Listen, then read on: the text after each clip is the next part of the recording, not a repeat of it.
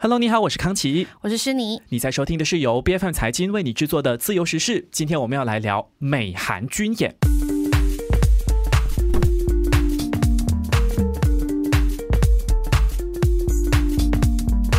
那美国跟韩国呢，从八月二十一号开始，也就是我们呃录制这期节目的前一天啦，进行为期十一天的这个联合军事演习。那么这一次的这个军演代号呢是已知自由护盾，这个甲乙丙丁的乙，然后一支队伍的支。那已知自由护盾这个军事演习呢，除了是韩国陆海空三军，还有这个海军陆战队会参与以外呢，美国本土的还有驻韩的这个太空军跟空军也。都会参演的。那韩联社就引述国防部的消息，就指出军演的内容将会全面的做调整，进一步的去反映这个升级的北韩核武威胁、安全情势的变化，还有俄乌战争的经验等等。到底他们要怎么去联合起来应对这些种种的情况？那韩国的官员就表示说，这一次的这个军演呢，是实战化的演练，主要的这个目的是为了要增强韩美同盟的联合应对能力。那么最终的目的肯定是为了提升打。打赢全面战争的能力嘛？那这个官员就指出说，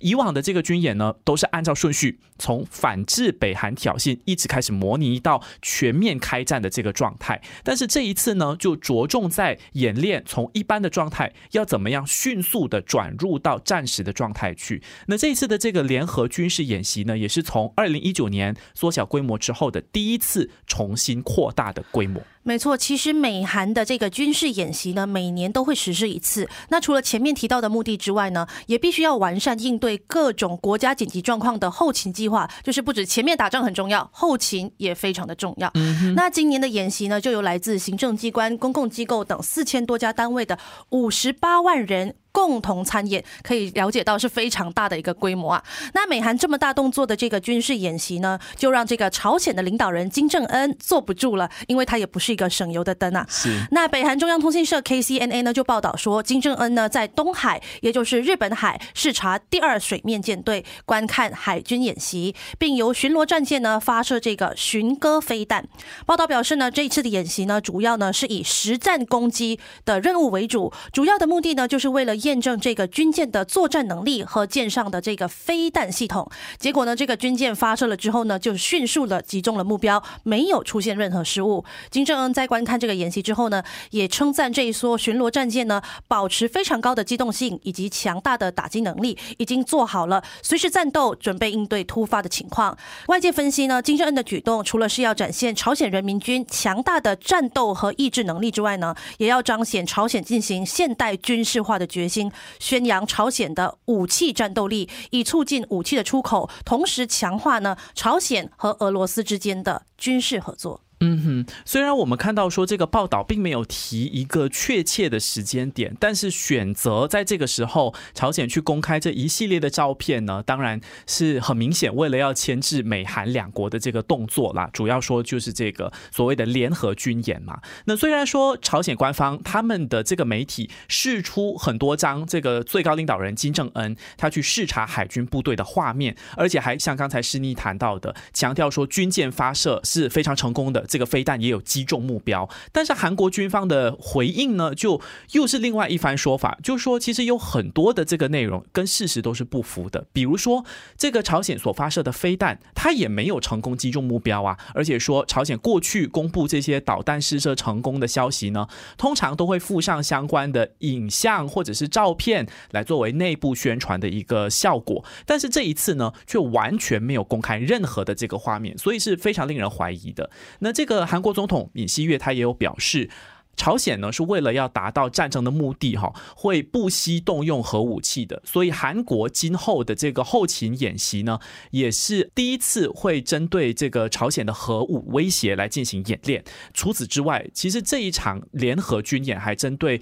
反国家势力的这个策反，还有网络攻击等等的一些实战化去进行训练。那尹锡悦就表示说，如果两韩，也就是韩国跟朝鲜爆发这个战争的话，其实北韩会从战争初期。就开始凭借呃宣传假和平啊、传播假新闻啊等等的方式来扰乱并且分裂社会的。所以这个团结内部力量，然后彻底摧毁北韩的这个企图呢是非常非常重要的。那这一次的演习也会是第一次模拟平壤当局散布假消息还有网络战，并且呢以宣传对朝鲜有利的这个战况，然后扰乱南韩社会秩序的一个这个情况来做出这个演习。那么也是美韩军演第一次举行类似的这个所谓认知作战的演练。没错了，这次的军事演习呢，真的是非常的这个全面化。那除了军事动作之外呢，南韩的警方呢，在二十号也就表示，平壤的骇客集团呢，疑似通过电子邮件向在美韩联合作战模拟中心工作的南韩承包商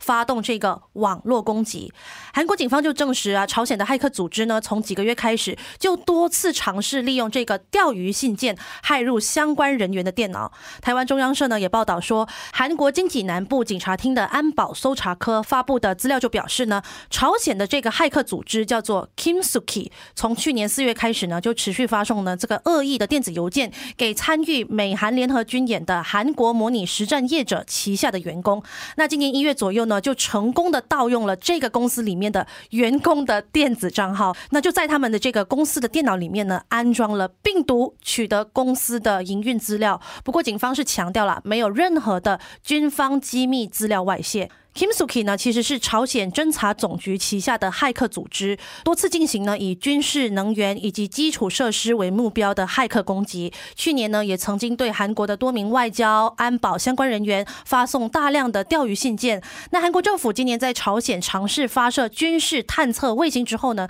就正式的将 Kimsuki 列入这个单边制裁名单。是我们来看一下韩国的这些老百姓，就是生活在和平当中的，他们是怎么看这次的联合军演？哈，美国跟韩国这一次的这个联合军演呢，老实说，规模确实是不能够呃跟以往的来比较，简直是不可同日而语啦。因为它是进一步的将这个半岛的紧张局势推到一个高峰去的。那部分这个持反对意见的韩国老百姓呢，就认为说，这已经不是普通的军事演习了，而且这是一场随时。会让这个战争爆发的军事的挑衅行为，它不是简单的演习而已。所以这些反对呃联合军演的老百姓呢，就聚集在首尔市中心，就要求尹锡悦政府呢停止反朝军演。那么这个参与集会的市民呢，其实他们是首先就点燃蜡烛，并且呢就高举这个呃横幅，就说朝鲜半岛不能再起战争，然后反对韩美日军事同盟等等的这些标语，情绪是非常激昂的哈。没错，其实从去年开始呢，美国、韩国恢复这个军事演习的举动呢，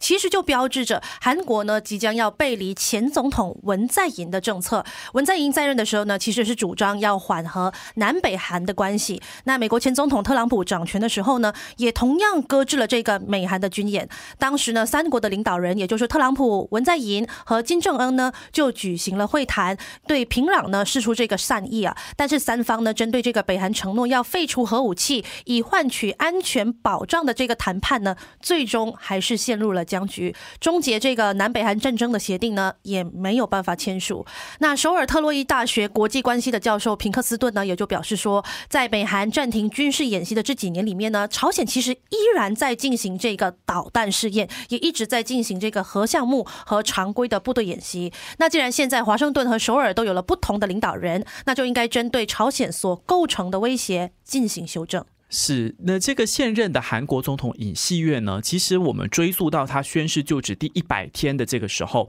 他就已经有强调过的。他说他会对平壤采取更加坚定和强硬的立场，但是呢，只要朝鲜承诺放弃核武器，韩国还是愿意去提供发展援助的。OK，是有前提条件这样子。那与此同时，其实尹锡悦也承诺说，韩国将会跟日本建立更加密切的安全关系，所以我们才会看到说这个日本。的海军部队从去年开始就加入到这个美韩的太平洋龙军事演习当中。那么在夏威夷的海域呢，就进行了导弹搜索跟跟踪演习之类的这些训练。就像刚刚康琪提到的哦，其实一直以来怎么样对美中两国呢落实这个等距外交呢，都是韩国总统一个非常大的考验。所以大家都是小心翼翼的呢，在不惹怒北京的前提之下，和美国进行军事结盟。毕竟中国呢过去。曾曾经对韩国施加过好几次的经济报复，包括禁止韩国的明星在中国出演，禁止中国的游客前往韩国等等。